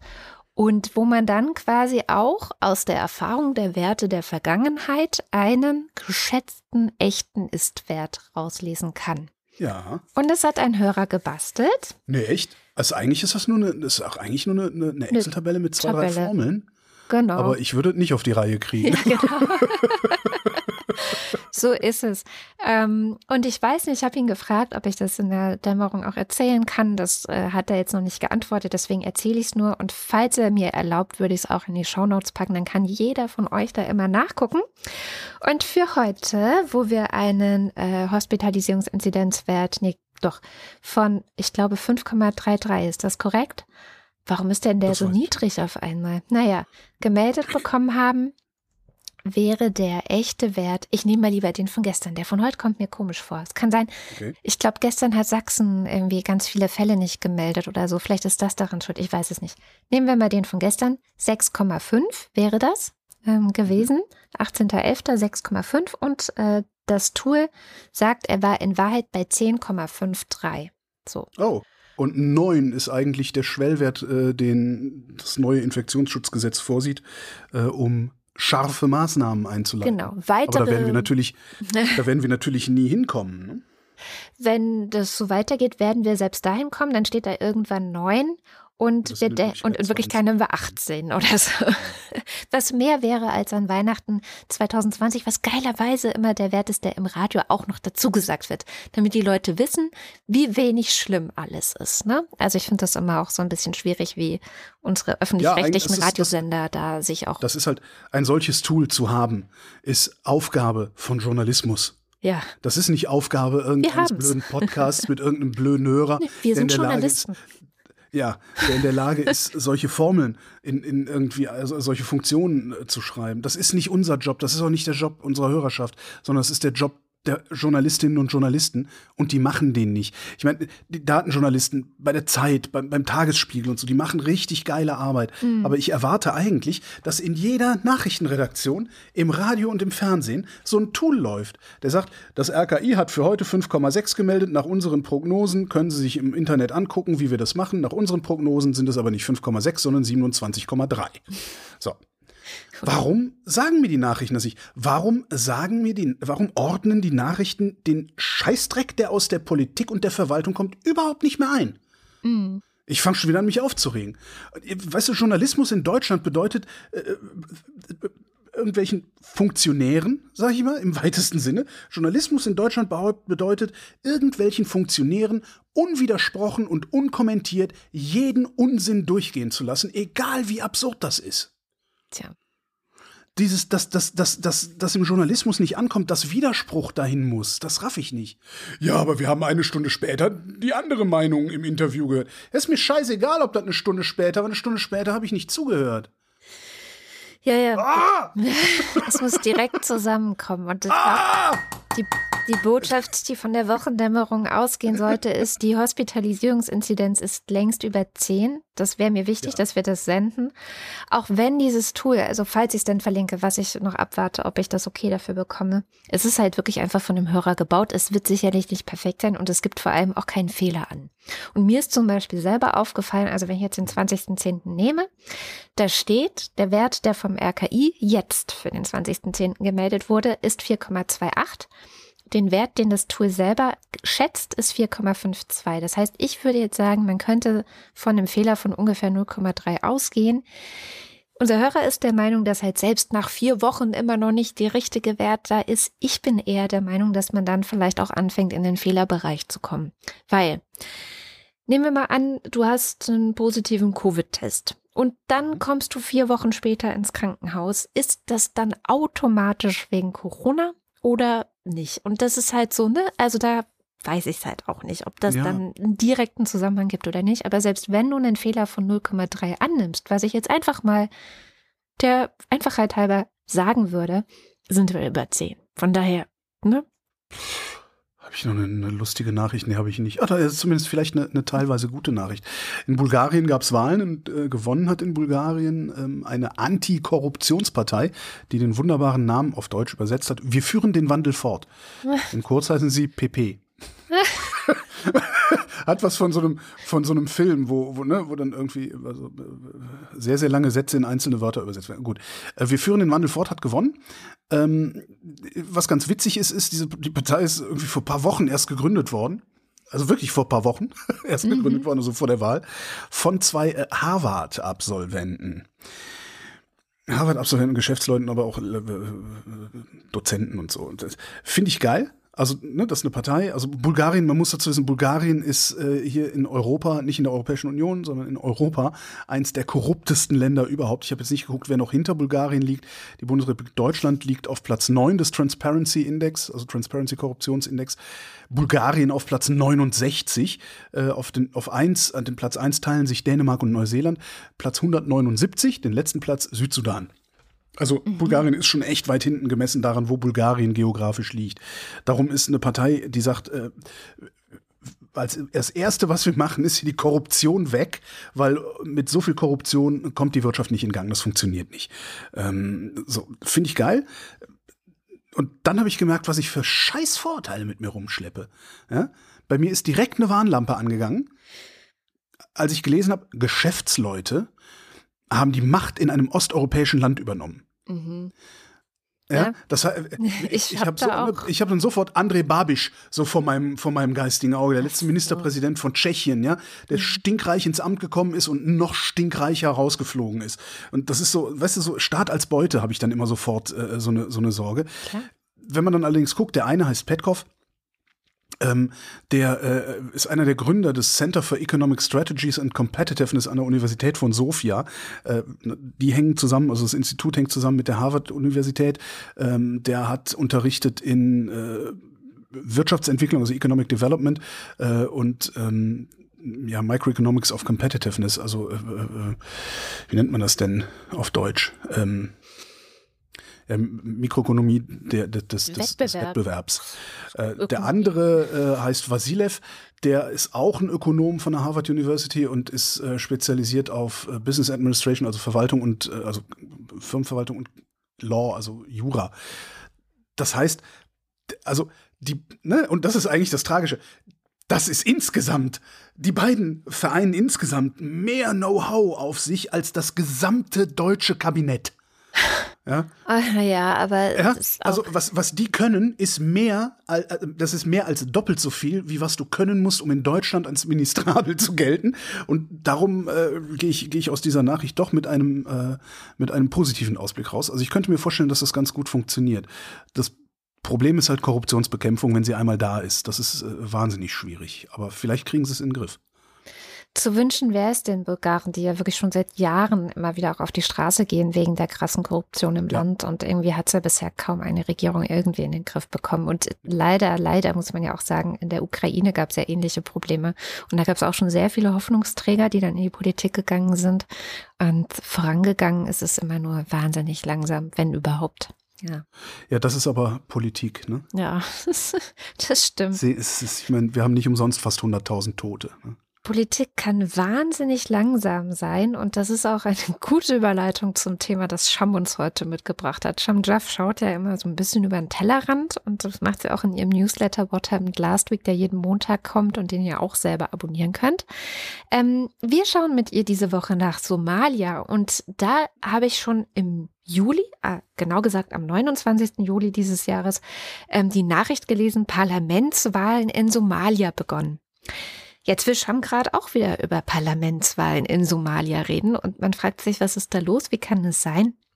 Ich glaube, am besten erklärt sie uns das mal selbst, warum das so unendlich lange zu dauern scheint. In Somalia entsteht gerade ein Parlament, das aus einem Upper House und einem Lower House besteht. Und das Upper House ist nun ja, erfolgreich gewählt worden. 54 Senatorinnen sind nun indirekt in das Parlament gewählt worden, also in die Upper House, und darunter sind auch 14 Frauen, also 26 Prozent. Nun kommt der nächste Schritt. Das Lower House muss gewählt werden, damit das gesamte Parlament in Somalia steht. Jetzt wird gehofft, eben außenstehende AkteurInnen hoffen wirklich inständig, dass die Wahlen auch hier bei dem Lower House bis zum Jahresende abgeschlossen sind.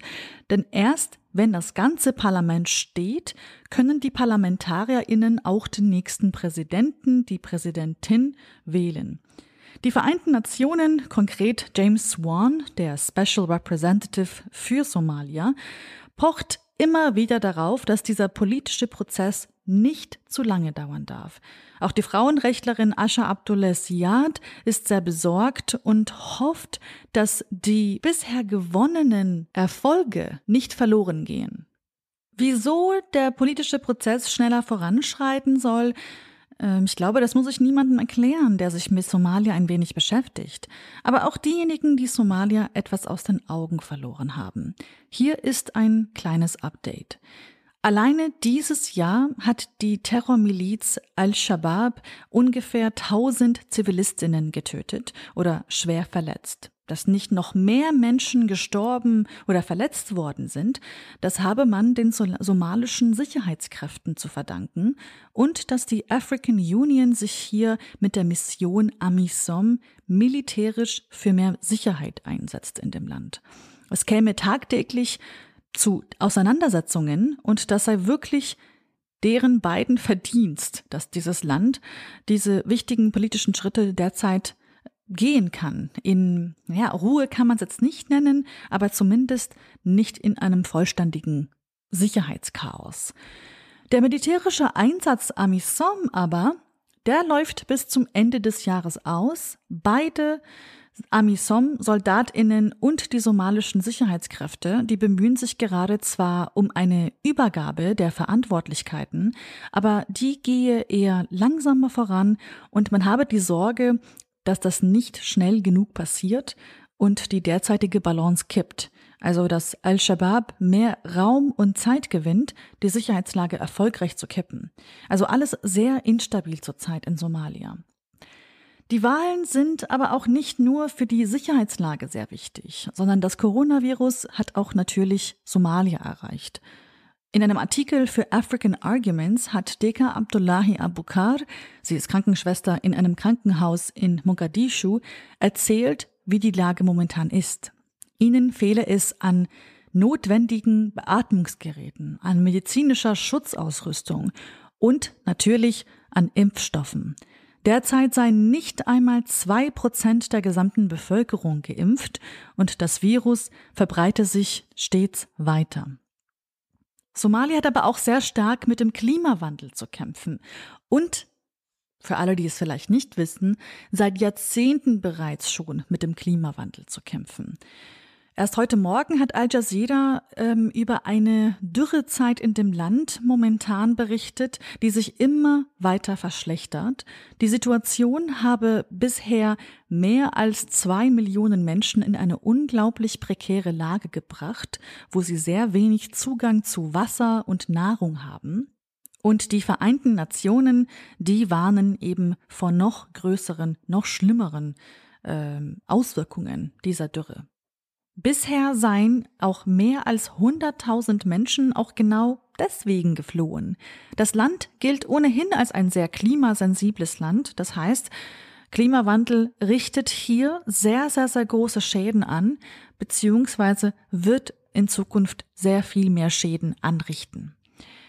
Wenn man sich also diese Liste an Herausforderungen ansieht, dann ja, versteht man, wieso außenstehende AkteurInnen darauf pochen, dass der Prozess so schnell wie möglich voranschreitet. Aber man kriegt auch ein ungefähres Verständnis dafür, wie viel Verantwortung auf die zukünftige somalische Regierung, das Parlament und den Präsidenten, die Präsidentin zukommen wird, dass sie bis hierher gekommen sind. Das muss man ihnen hoch anrechnen bei so viel Gegenwind. Ja, aber das, das ist halt immer das ist halt immer das Problem. Es muss eigentlich schnell was passieren, aber die Prozesse sind nicht dazu da, dass schnell was passiert, was ja auch gut ist, weil du willst ja auch, wenn jetzt, jetzt ist auf einmal sind die Nazis an der Macht und die wollen schnell das Land umbauen, dann willst du auch nicht, dass das schnell geht, sondern du willst, dass es das so langsam wie möglich geht, damit noch eine Möglichkeit da ist, bei den nächsten Wahlen das ganze Ding aufzuhalten oder rückgängig zu machen. Ne? Genau. Ähm, was man halt machen könnte, und das finde ich zum Beispiel auch wieder so ein Ding bei der, bei der Corona-Geschichte in der Bundesrepublik. Uns fehlt ein Krisenstab. Mhm. Die, weißt du, das, das hieß ja immer, ja, die Parlamente, das muss zurück in die Parlamente aus dem FDP-Ding. Die Parlamente müssen, ne, ähm, die Parlamente oder das Parlament, der Deutsche Bundestag hätte einen Krisenstab ermächtigen können, in dem auch tatsächlich alle drin sind, meinetwegen auch die Spinner von der AfD, ja, mhm. äh, wird dann halt immer überstimmt, muss, muss man dann halt durch, wenn man sagt, okay, alle müssen beteiligt sein, äh, muss man sich den Quatsch von denen halt auch irgendwie geben. Aber dann hätten wir einen Krisenstab gehabt, nicht diese komische Ministerpräsidentenkonferenz, äh, die, die auch so, so, so, ja, eigentlich nicht demokratisch legitimiert war, so richtig jedenfalls nicht. Und äh, so könnte man das vielleicht machen. Und vor allen Dingen, wenn dann ein Parlament sich einig ist und hinten sagt, wir machen einen Krisenstab und der hat exakt diese Aufgabe mhm. und bis exakt dieses Datum und dann muss der äh, wieder bestätigt werden oder so. so. So ähnlich wie eben dieses Infektionsschutzgesetz.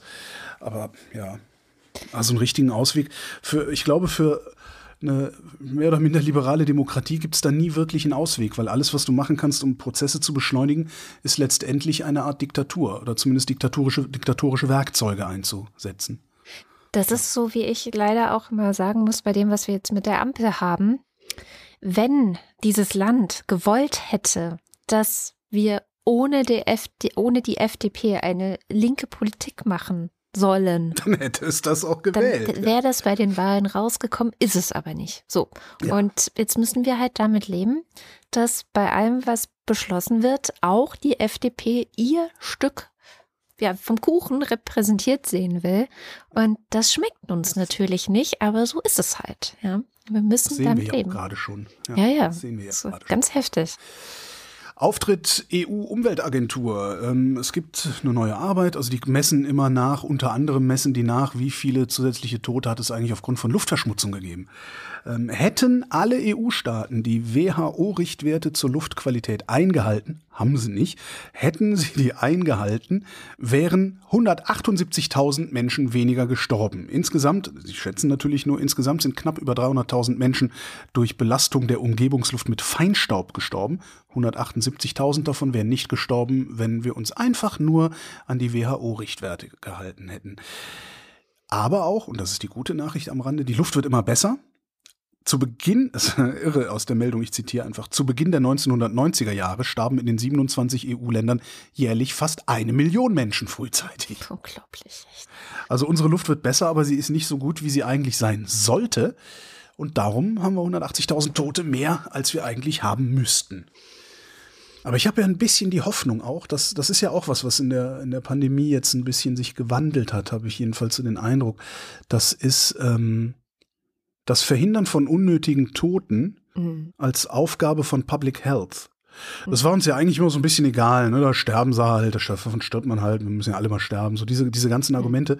Und ich habe so ein bisschen den Eindruck, als würde gesamtgesellschaftlich, natürlich hast du dann immer noch so deine, deine Bekloppten da irgendwie, ne? Die, aber als würde gesamtgesellschaftlich was sich entwickeln, dahingehend, dass wir sagen, Moment mal, wir haben die Technologien. Tod zu verhindern oder hinauszuzögern. Also jetzt nicht Maschinen, ne, so, wo du sowieso nichts mehr mitkriegst, sondern einfach die Leute länger leben zu lassen. Also sollten wir es auch als gesellschaftliche Aufgabe betrachten, die Leute länger leben zu lassen. Ja. Und das scheint mir gerade so auch so ein bisschen so ein, so ein, so ein kleiner, kleiner Kampf zu sein zwischen denen, die sagen, naja, man muss halt eh sterben, dann haben wir halt 100 oder dann am Ende 300.000 Tote wegen so einer Pandemie Pech gehabt. Ich bin ja nicht gestorben, ne? solange man, solange man nicht stirbt, sterben ja immer nur die anderen. Äh, aber mal gucken, finde ich ganz interessant. Belarus darf in keiner Wochendämmerung fehlen, deswegen ich aber schon ich gedacht, mach's die ganze auch Zeit, ganz haha, sie hat's kurz. vergessen. Super, ja. Vergangene Nacht ist an der polnisch-belarussischen Grenze ein anderthalbjähriges Kind gestorben. Das Innenministerium der Bundesrepublik Deutschland ähm, widerspricht Gerüchten, denen zufolge Deutschland 2000 Menschen von der Grenze aufnehmen würde. Das sind eigentlich so die zwei Nachrichten, die man diese Woche wissen muss. Hast du die Ähm. gehässigen Social-Media-Kommentare zu dem toten Kind gesehen? Lachende ich- Smileys, Daumen hoch und so. Sowas. Also diese Das ist dann so der, der das, ja, genau, das ist so die, die Weltleser halt, ne? Ja. Und das ist auch so die Lage. Also ähm, man braucht auch da eigentlich jetzt gar nicht groß noch mit Moral oder sonst was zu kommen als EU. Das Ding ist jetzt gerade hinüber. Es gab auch noch mal irgend so ähm, irgend so Text, den die G7 und die EU oder so gemeinsam äh, in Bezug auf Belarus und Umgang mit Lukaschenko und so beschlossen haben. Ist ja ein um Greta Thunberg in Sachen Klima zu äh, zitieren, bla bla bla. Also da steht nichts drin. Da steht Hm. nichts. Da steht keine Handlung, die jetzt folgt. Da steht nichts. Das ist ein einseitiges Papier ohne Inhalt. Weißt du, was, was ist das anders als das, was wir im Mittelmeer seit Jahren machen? Ne? Nee, Es ist ist jetzt nichts ein bisschen dichter dran. Ja, ne? es Es ist ein bisschen näher dran. direkt. Also die Bilder kommen schneller. Ja. Und man kann jetzt nicht so, äh, die doofe Carola-Rakete mit ihrem Schiff, da kann man jetzt nicht mehr so drehen, das Ding, sondern das ist halt der Bauer, der da irgendwo in der Grenzregion lebt und irgendwelche halb erfrorenen Leute vom Feld pflücken muss. Ja. Übrigens, Das ist äh, das ist die einzige schöne Nachricht, die man ähm, in Bezug auf diese ganze Grenzgeschichte sehen kann. Es gibt immer mehr polnische äh, Menschen, die irgendwie an dieser Grenze leben und die hängen dann so grüne Laternen an ihre Häuser außen hin Aha. und signalisieren damit den Menschen, ihr könnt hierher kommen. Hier Hm. bekommt ihr Schutz. Wir nehmen euch auf. Und da äh, zeigt sich immerhin ein kleiner Funke Zivilgesellschaft, der noch Menschlichkeit bewahrt hat. Aber politisch ist das Ganze sehr, sehr frustrierend, beziehungsweise einfach. Das ist, Wir haben uns selbst das ist halt auch aufgegeben. faszinierend, weil äh, dabei haben wir das, glaube ich, noch nicht. Ich glaube immer noch, dass eine überwiegende Mehrheit, eine weit überwiegende Mehrheit im Lande überhaupt kein Problem damit hätte zu sagen, ja komm, lass die Leute rein, wir verteilen die, wir geben denen Jobs, die wollen ja sowieso einen Job Ja. haben. Dass das, das aber in der Politik ein Zerrbild dessen ankommt, was das Volk ist und will und macht.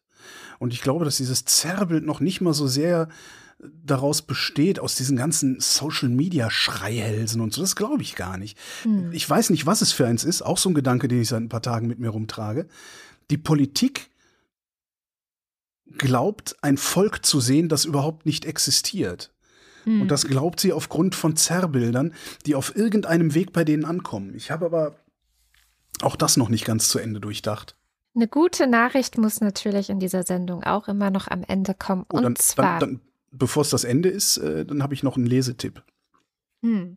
ähm, wir hatten ja gerade Klimakonferenz und mittlerweile gibt's ja nur noch diese, diese so, so, so eine Handvoll Deppen, die sagen, das gibt's ja alles gar nicht und das ist alles gar nicht so schlimm und so. Also mittlerweile haben ja wirklich alle begriffen, was es gibt. Äh, der Guardian hat einen total schönen, sehr, sehr langen Artikel mit ähm, Ausrissen aus alten äh, Zeitungswerbeanzeigen mit denen die Mineralölindustrie versucht hat, öffentlich Stimmung zu machen, was ja auch sehr, sehr lange funktioniert hat. Ja. Das ist wirklich geile, also alte Dinger. Who told you the earth was warming? Chicken Little? Nein, du, wirklich? Auf dem Niveau? Doomsday, ja, ja, Doomsday is cancelled. Again. Oh Mann, ey. Ah, sehr, sehr geil. Apocalypse, no. Und unten drunter Mobile. Oh Science, what we know and don't know. Ja. halt wirklich total schön. Also wirklich eine sehr amüsante äh, Geschichte. Einerseits, andererseits natürlich tragisch, weil ähm, dasselbe passiert ja, oder das Gleiche passiert ja ständig. Also diese Desinformationskampagnen, die Hm. äh, da gefahren werden. Äh, und aussehen wie Informationskampagnen. Huhu, Gaslobby! Ja, echt. Die gute Nachricht kommt aus dem Sport. Und zwar hat das IOC, das Internationale Olympische Komitee, beschlossen und mitgeteilt, dass es in Zukunft keine Ausschlüsse von SportlerInnen bei Wettbewerben mehr geben soll, nur weil die zum Beispiel einen bestimmten Testosteronwert haben. Es geht hier unter anderem um solche Fälle wie Caster Semenya, vielleicht schon mal gehört. Das ist eine Frau, die als hyperandrogen äh, bezeichnet wird. Sie hat einen sehr hohen Hyperandrogyn? Androgen. Androgen. Sie Okay. hat einen sehr hohen Testosteronwert, was in der Natur manchmal vorkommen kann. Die Natur Okay. macht sehr viele verschiedene Menschen und manchmal ist die Unterscheidung in Männlein und Weiblein nach rein biologischen Kriterien nicht immer so leicht. Und Ich, ich komme dir gerade dahinter. Die ist hyperandrogen. Ja, hm. nein. Und das, die, die ist einfach so. Ja, also sie hat Ja, einen ich- sehr ja, hohen ja, ich ich Testosteronspiegel und wurde deswegen unter anderem von bestimmten Sachen ausgeschlossen, durfte auch nicht in Tokio antreten und so. Und man hat ja Ja einfach klar, gesagt, Doping, so, ne? du, genau, das als, als wäre es Doping, aber es ist natürlich kein Doping. Und sie ist nicht die Einzige. Es gibt immer wieder solche Fälle, wo einfach die Biologie nicht so eindeutig ist, wie das äh, Olympische Komitee das früher gerne gehabt hätte. Und die haben sich jetzt auch dazu bekannt, dass niemand mehr einfach aufgrund bestimmter Werte irgendwo nicht zugelassen werden soll oder gezwungen werden soll. Das war nämlich dann, was Caster Semenya hätte machen können. Nimm doch hier dieses Medikament, das senkt deinen Testosteronspiegel. Dann darfst du auch mitmachen. Genau. Also irgendwelche medizinischen Eingriffe aufzwingen. Also So. ein bisschen genau. Lassen Sie, lassen Sie sich die Gebärmutter entfernen, dann bekommen Sie diese Führungsposition hier. Ne? Ja, so ungefähr, nicht ganz so krass, aber ja. Und ähm, das hat zu viel Protesten geführt. Anscheinend ist es nur in der feministischen Community bekannt, der Fall. Und jetzt hat das IOC reagiert und hat gesagt, nein, also es muss in jedem einzelnen Fall und auch für jede einzelne Sportart einfach geschaut werden, wie kann man am diskriminierungsärmsten mit Grenzfällen oder äh, Menschen umgehen, die eben nicht in dieses typische Schema reinpassen. Und es kann nicht sein, dass Leute ausgeschlossen werden. Es kann nicht sein, dass Leute gezwungen werden, irgendwas zu nehmen oder sich irgendwie anders medizinisch umformen zu lassen, damit es passt. So, da müssen wir andere Lösungen finden. Aber hat denn die Hyperandrogenemie positive Auswirkungen auf die Leistungsfähigkeit? Ja. Und ja, das gibt's ja auch. Es gibt ja auch diverse äh, spinnerte Menschen, die sich deswegen Testosteron einschmeißen, weil sie dann Ja, halt. ja, eben. äh, Also, weil, ja, weil ja. das wäre dann ja wieder Doping. Und äh, das, das Problem ist aber doch, wenn du dann, Ja. wenn du, du hast eine Frau mit Hyperandrogen, äh, Hyperandrogenemie, die schneller läuft als alle anderen Frauen, Ja. weil sie testosterontechnischen Typ ist. Ähm, das ist ja echt schwierig. Es ist schwierig, aber es ist halt Da auch müsste nicht man ihr okay. Punkte abziehen. Ähm, äh, ah, boah, wie krass. Ja, ja, ja, ja. Das ist. Ich auch Vielleicht kein, sollte man einfach Schacholympiaden immer nur noch machen. Ich weiß es nicht. Ich weiß auf nicht, wie man, Koks. ich weiß nicht, wie man, Blitzschach auf Koks. ich weiß nicht, wie man den Sport äh, verändern könnte, so dass es trotzdem noch für alle Spaß bringt und sich auch beruflich lohnt. Da ist ja auch, ne, das ist ja auch ein Beruf und in dem Moment hat man ja auch eine Person beruflich davon ausgeschlossen und so. Also es ist alles sehr, sehr schwierig. Ich, ich weiß, wie man das machen könnte.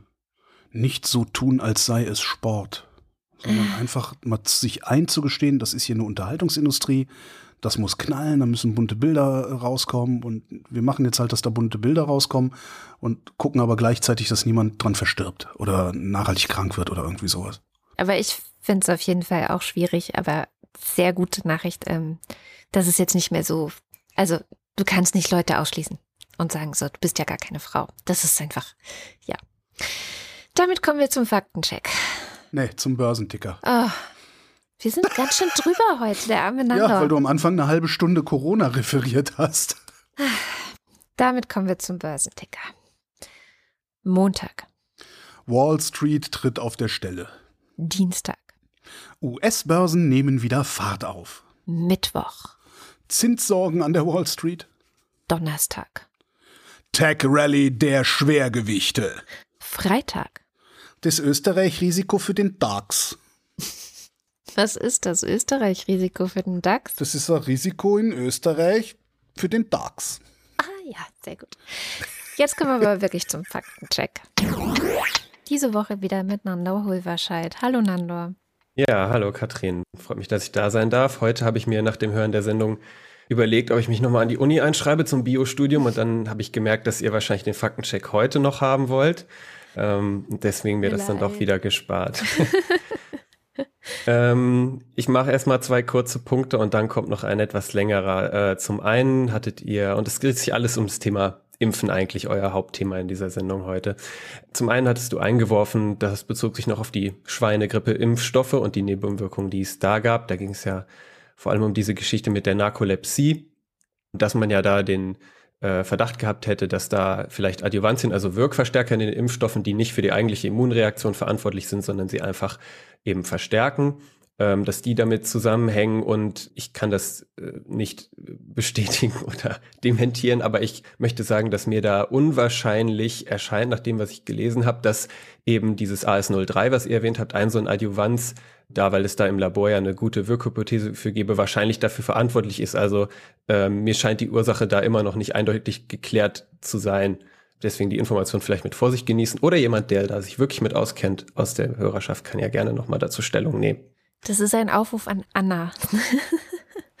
ich glaube, die weiß ja vielleicht ein bisschen besser Bescheid. Ich habe jetzt auch noch mal nachgeguckt. Es ist tatsächlich gar nicht so eindeutig. Man vermutet, dass es äh, sogenannte molekulare Mimikrie gewesen sein könnte, die das ausgelöst hat. Aber genau, vielleicht machen wir dann nächste Woche noch mal einen Nachtrag mit äh, mehr Informationen von Anna. Wäre die Frage, ob du noch erklären musst, was Mimikrie ist. Ähm, ja, das erklären wir nächste Woche. okay, es gab viel generell Erklärungsbedürftiges, hatte ich das Gefühl, ähm, so teilweise auch begrifflich.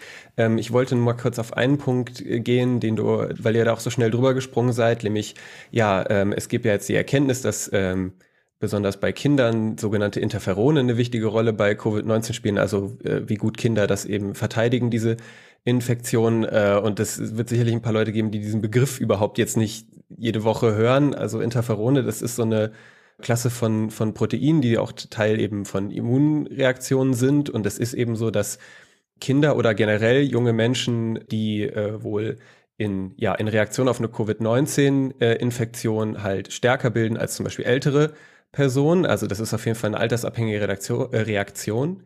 Es gibt verschiedene Arten von diesen Interferonen und die sind auch nicht alle gleich dann äh, damit assoziiert, dass wenn man viele von dem einen Typ hat, dass man dann auch einen milden Verlauf hat äh, oder eben nicht. Dazu gibt's ähm, tatsächlich jetzt aktuell einige Forschung und ähm, man ist jetzt in den letzten paar Monaten, habe ich den Eindruck gewonnen, dazu gekommen, dass man jetzt den Verdacht hat, okay, dieser Typ der Inter Interferone bei jungen Menschen und bei Kindern messen wir da einen, äh, wenn wir da Rachenabstriche machen, messen wir da eine hohe äh, Ausprägung von diesem Interferon und das sind dann, und das ist dann assoziiert mit einem milden Verlauf und dann bei schweren Verläufen messen wir zum Beispiel von einem anderen Interferon äh, hohe ähm, Werte und das führt dann aber nicht dazu, dass eben dieses Virus besser abgewehrt wird. das hängt äh, also offensichtlich damit zusammen, wie gut dann diese Erkrankung sich zum Beispiel von dem Rachenbereich dann in die Lungen weiter ausbreitet. Das ist das, was ich in der Kürze der Zeit mir jetzt erschließen konnte für die, die davon bisher und noch nicht so viel gehört haben. Alles klar. Danke dir. So, und dann kommen wir zu einem Punkt, wo ähm, ja, ich euch in dem Wort, in den Worten, den ihr gesagt habt, widersprechen muss, aber wahrscheinlich nicht in der Absicht. Und zwar hat Holger gesagt, das Argument, das Paul-Ehrlich-Institut hat 1800 Tote im Zusammenhang mit der Impfung registriert, ist vollkommener Unsinn. Es wird immer gesagt, das stünde da in dem Bericht vom PI, das steht da aber nicht drin. Also das hat Holger so gesagt. Und damit hat Holger auf den ersten Blick Unrecht. Ich weiß, er meinte vermutlich das Richtige, aber weil das Thema so sensibel ist, will ich da jetzt einmal für Klarheit sorgen. Also, wenn man sagt, von 1800 Toten im Zusammenhang mit der Impfung stehe nichts im Bericht des Paul-Ehrlich-Instituts, dann ist das falsch. Es wurden nämlich, Stand Ende September, genau 1802 Verdachtsfälle mit tödlichem Ausgang registriert. Aber der Begriff Verdachtsfälle, der deutet das schon an. Hier geht es erstmal nur um den zeitlichen Zusammenhang zur Impfung. Diesen Verdachtsfällen wird dann nachgegangen.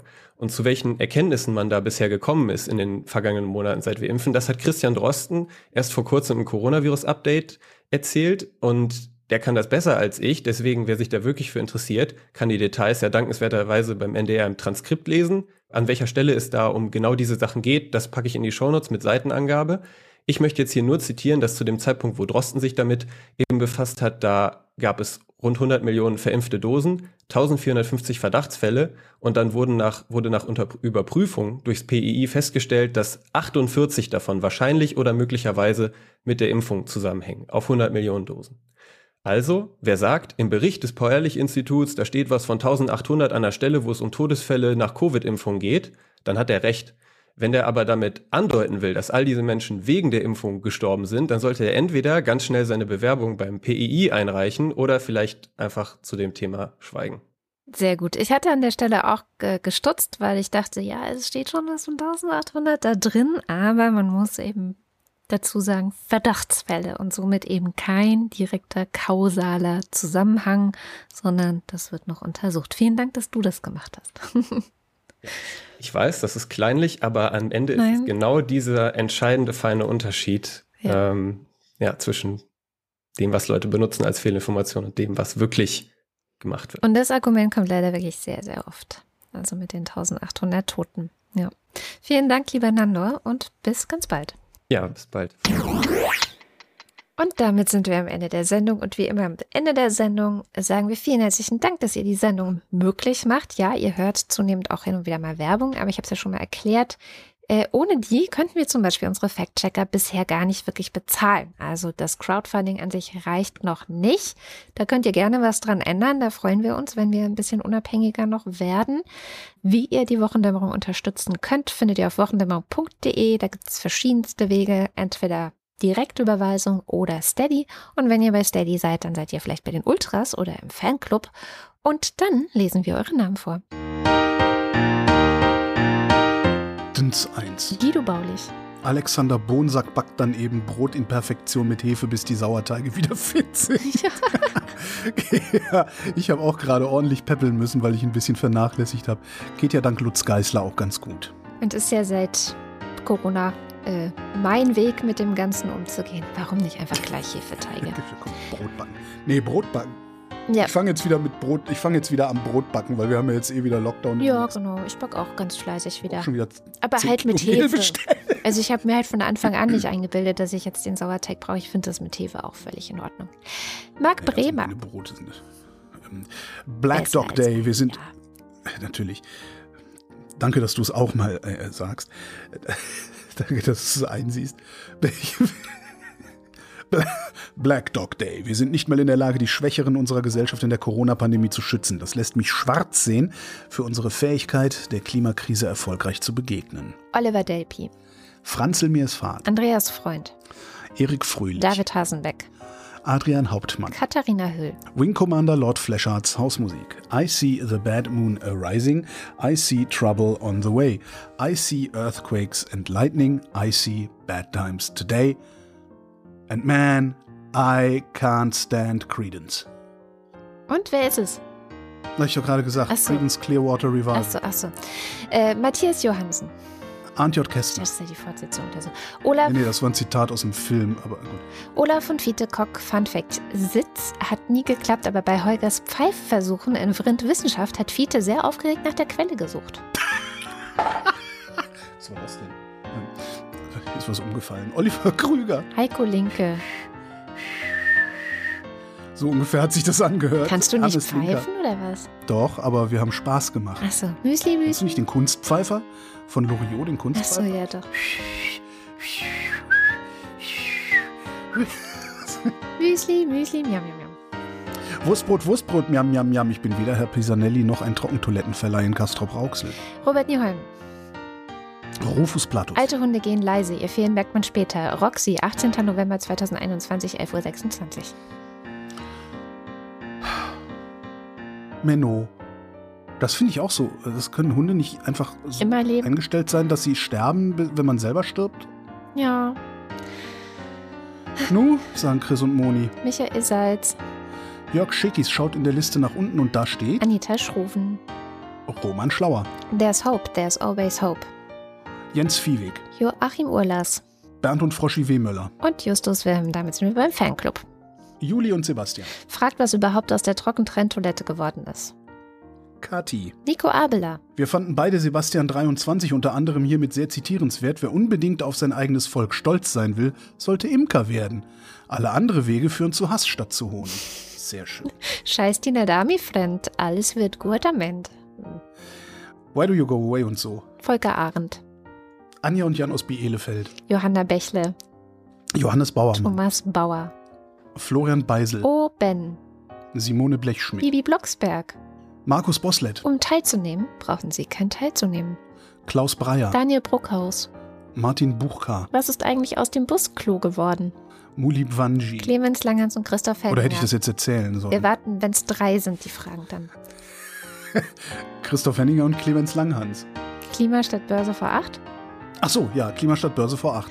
Gian Andrea Konzett. Cristiano del Tauscho. Boku wa Tentaku und so weiter.